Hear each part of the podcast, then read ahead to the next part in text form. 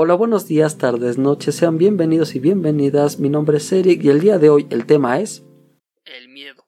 ¿Qué es el miedo para ustedes? ¿Un sentimiento? ¿Una emoción? ¿Algo bueno? ¿Algo malo? ¿O un poco de ambos? Pues el día de hoy explicaré a detalle qué es el miedo. Esto no tiene nada que ver con la música, pero por fechas de terror hay que estar en ambiente. Aún así, la música también puede provocar miedo, ¿no? Así que algo tiene que ver. Pero bueno, ¿qué nos produce miedo? A todas las personas nos da miedo algo, ya sea algo muy tonto o algo que no se pueda ni describir. Y si eres de esas personas que no tiene miedo a nada, hay de dos.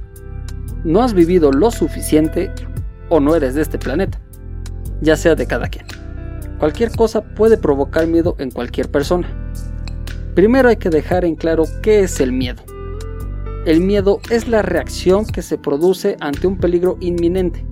Se podría decir que, mm, no sé, un ejemplo, las personas que les tienen miedo a los payasos, que se llama courofobia.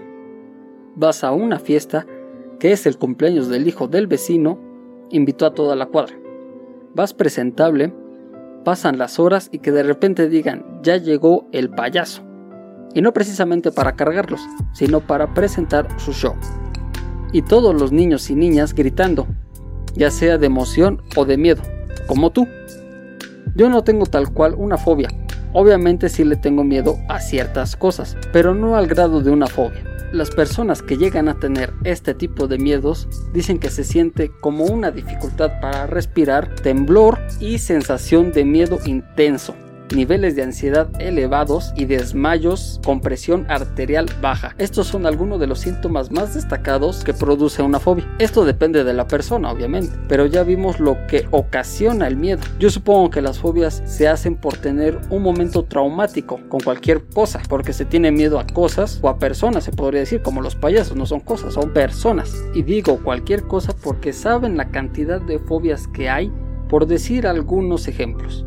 Eurofobia, miedo o terror a decir buenas noticias. Subnifobia, miedo a dormir. Bueno, esta es la que más entiendo yo, porque de niño te pasa que ves una película o algo de terror y no puedes dormir por el miedo a que te pase algo. Pero bueno, sigamos. F-fobia, y no, no ese tipo de F. Miedo a las personas jóvenes. Metrofobia, tampoco es miedo a los metros, es miedo a la poesía. Y así muchas más. Algunas son más comunes que otras, pero el miedo ahí está. Ahora, ¿para qué sirve el miedo? Aparte que para que te dé una buena taquicardia, escalofríos y otras cosas más fuertes, el miedo sirve fundamentalmente para reaccionar y escapar eficazmente de cualquier peligro. A muchas personas les pasa que ven a alguien corriendo con cara de que algo malo viene hacia su dirección y empiezan a correr atrás de los que iban corriendo. Eso provoca el miedo, el miedo a cosas desconocidas, porque no vieron lo que venía. Con el simple hecho de ver a otro que está corriendo con miedo es la señal para salir corriendo igual. Obviamente con algunas personas, otros van de curiosos a ver si es cierto. Y hablando de cosas desconocidas, ¿sabían que el mayor miedo de las personas en el mundo es lo desconocido? Por eso hay muchas personas que le tienen miedo a la oscuridad, tengan la edad que tengan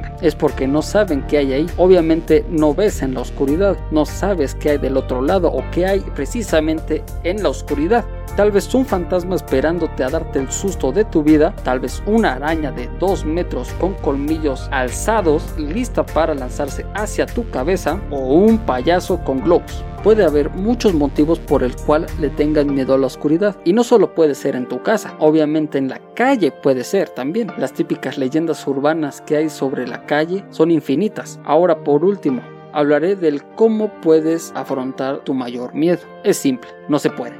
No se puede quitar el miedo que tienes. Lo único que puedes hacer es tomar el control del nivel de miedo que le tengas.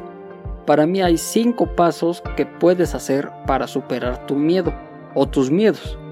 Pero esto, ojo, depende de cada miedo. Ya verán por qué. 1. Analízate. Puedes hacer una lista de tus miedos.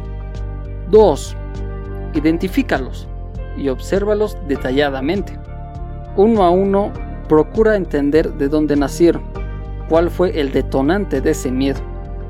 Así tendrás más opciones para relajar ese miedo. 3. Visualízate sin esos problemas. Obviamente, si te imaginas algo con preocupaciones, ¿no? Ese es el punto del tercer punto. Imaginarte cómo serías sin esos miedos.